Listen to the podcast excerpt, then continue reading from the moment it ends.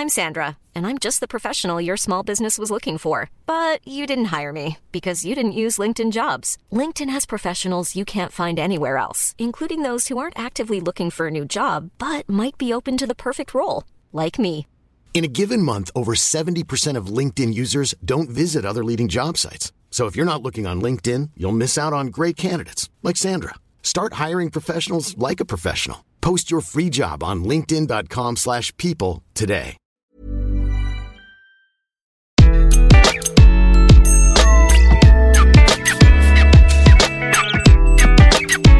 Bonjour, je suis Gaël Châtelain-Berry, bienvenue sur mon podcast Happy Work, le podcast francophone le plus écouté sur le bien-être au travail. Pour cet épisode, j'ai choisi de vous parler de résilience. Ah, la résilience, mot tellement à la mode actuellement. Alors nous allons commencer par la définition du dictionnaire. Selon le Larousse, voici la définition de la résilience. C'est une aptitude d'un individu à se construire et à vivre de manière satisfaisante en dépit de circonstances traumatiques. Rien que ça. Bon, la définition est claire. Quoi qu'il arrive, quelqu'un de résilient ne se laisse pas abattre, quoi qu'il arrive. Cette définition d'ailleurs me fait penser à un proverbe japonais que j'ai toujours aimé. Le succès, c'est de tomber 7 fois et de se relever 8. C'est simple, efficace, précis. Oui, ok, ça c'est la théorie. Mais concrètement, comment faire quand les raisons d'avoir le moral dans les chaussettes se multiplient dans notre vie? Entre la pandémie qui n'en finit pas, la peur du chômage pour certains et certaines, certains politiques qui vont nous expliquer que la fin du monde est proche ou que la France est devenue un pays en déclin, que l'hiver fait que l'on a un peu le sentiment de vivre la nuit, oui, il y a de quoi baisser les bras. Dans ma vie, comme beaucoup d'entre vous, j'ai connu la maladie sérieuse, le chômage, les peines de cœur, les pertes de proches, les échecs. Le 17 mars 2020, mon métier de conférencier en présentiel entre parenthèses, qui est ma source principale de revenus tout de même, a disparu du jour au lendemain. Et pourtant, rien de tout cela ne m'a battu. Je vous promets que c'est vrai. Question de nature? Ouais, peut-être, mais franchement, je n'y crois pas beaucoup, d'où cet épisode. Je pense que la résilience est quelque chose que l'on peut acquérir en changeant son regard sur les choses, et c'est cela que je souhaite partager avec vous. Alors, comment on fait pour devenir résilient? Eh bien, en fait, j'ai défini cinq étapes très simples que vous pourrez appliquer quelle que soit la source de vos angoisses. La première étape, cessez de regarder votre nombril. Quand quelque chose ne va pas dans notre vie, on peut avoir deux tendances. La première, penser que nous sommes les seuls à subir cela, le syndrome de la victime. La deuxième tendance, ça peut être de penser que c'est injuste. Oui, le syndrome de Calimero. En fait, pour le premier point, j'applique très souvent une phrase attribuée à Talleyrand. Quand je me regarde, je me fais peur. Quand je me compare, je me rassure. Regarder le monde autour de soi, se comparer, comparer sa propre situation à celle d'autres personnes, cela permet grandement de relativiser. Pas d'oublier la situation dans laquelle on est, mais juste de se dire Bah, franchement, ça pourrait être pire, donc je suis plutôt chanceux. Le 17 mars 2020, quand tous mes revenus ont disparu du jour au lendemain, je ne dis pas que j'ai été immédiatement zen, ça bien entendu que non, j'ai eu le moral dans les chaussettes pendant un ou deux jours. Mais j'ai vite pris conscience que cette situation vécue en France était franchement nettement moins angoissante que si j'avais été espagnol, anglais, allemand ou pire, américain. Le quoi qu'il en coûte et l'ensemble des protections sociales que nous avons m'ont permis de me remettre très très vite sur pied. Effectivement, je ne risquais littéralement rien.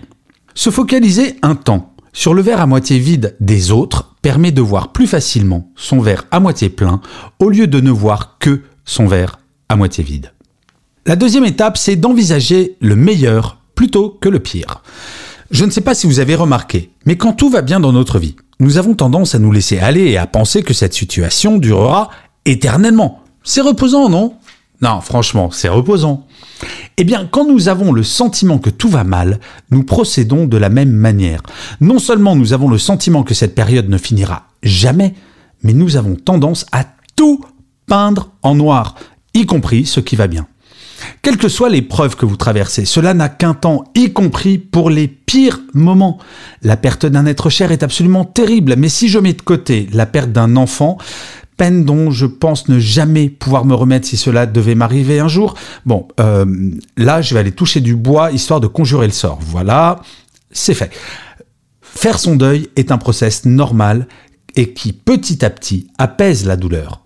Cela va vous sembler stupide à rappeler, mais après l'orage, il y a toujours le beau temps qui revient. C'est inéluctable. Et comme le disait Sénèque, la vie, ce n'est pas d'attendre la fin de l'orage, c'est d'apprendre à danser sous la pluie. Et je crois que c'est la définition même de la résilience en fait. La troisième étape, c'est de faire le point sur ce qui est positif dans sa vie. Comme je le disais un peu plus tôt, quand quelque chose de grave nous affecte, cela affecte l'ensemble de notre vie. Pourquoi? Parce que notre cerveau est trois fois plus sensible au négatif qu'au positif. Ça a été prouvé scientifiquement.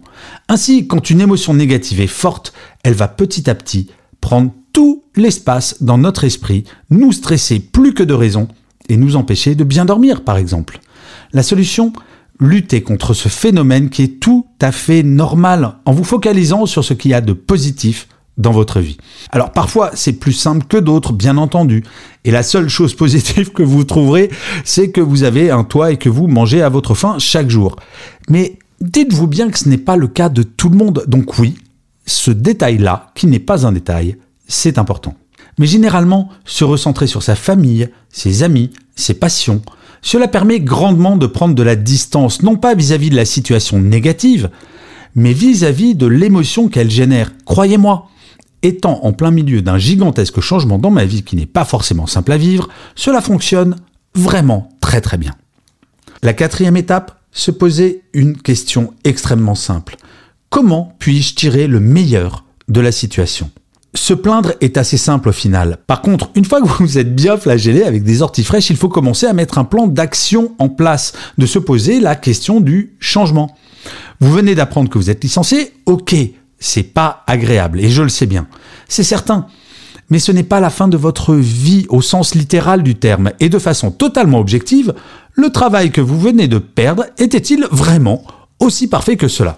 La vie ne vous impose-t-elle pas une épreuve qui va vous permettre de vous poser les bonnes questions et de enfin trouver votre vrai job de rêve? Et oui, qu'est-ce qui vous dit que le fait de vous faire licencier n'est pas le début d'une nouvelle vie qui sera encore plus extraordinaire?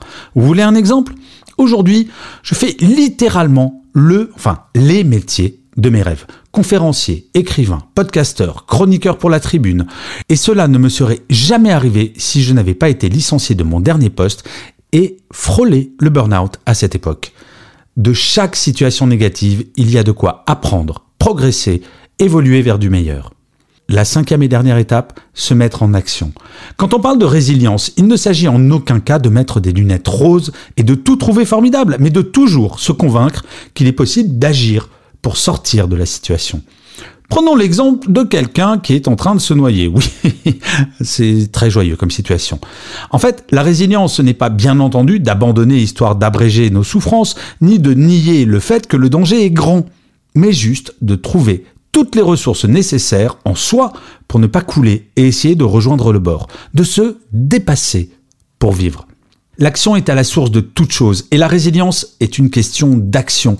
Ce que je trouve absolument génial quand vous êtes résilient, c'est que rien que le fait de se mettre en action fait que vous allez aller mieux, avant même d'obtenir le moindre résultat. Se mettre en action, c'est refuser la fatalité de la situation et être convaincu que grâce à nous, grâce à notre action, cela peut changer. Plus que jamais, dans la période que nous vivons, la résilience est fondamentale. Surtout si vous êtes manager, j'aurais tendance à dire. En effet, un manager qui ne serait pas résilient va entraîner toute son équipe sur le chemin du pessimisme, car oui, derrière la résilience, il y a la notion de l'optimisme qui fait que quelle que soit la situation, nous sommes convaincus qu'il y aura une issue. La résilience, ce qui est bien, c'est que cela peut se travailler. Je peux vous assurer que je suis un pessimiste repenti et qu'aujourd'hui, mais quel bonheur de toujours voir une lueur d'espoir, quelle que soit la noirceur du problème. Et d'ailleurs, vous, est-ce que vous êtes résilient? Alors, si vous voulez le savoir, je vous propose un tout petit test très simple à faire et qui est gratuit en ligne sur mon blog www.gchatelain.com. Et je finirai comme d'habitude cet épisode de Happy Work par une citation. Pour celui-ci, j'ai choisi une phrase de Boris Cyrulnik qui est psychiatre. Il disait La résilience, c'est l'art de naviguer dans les torrents.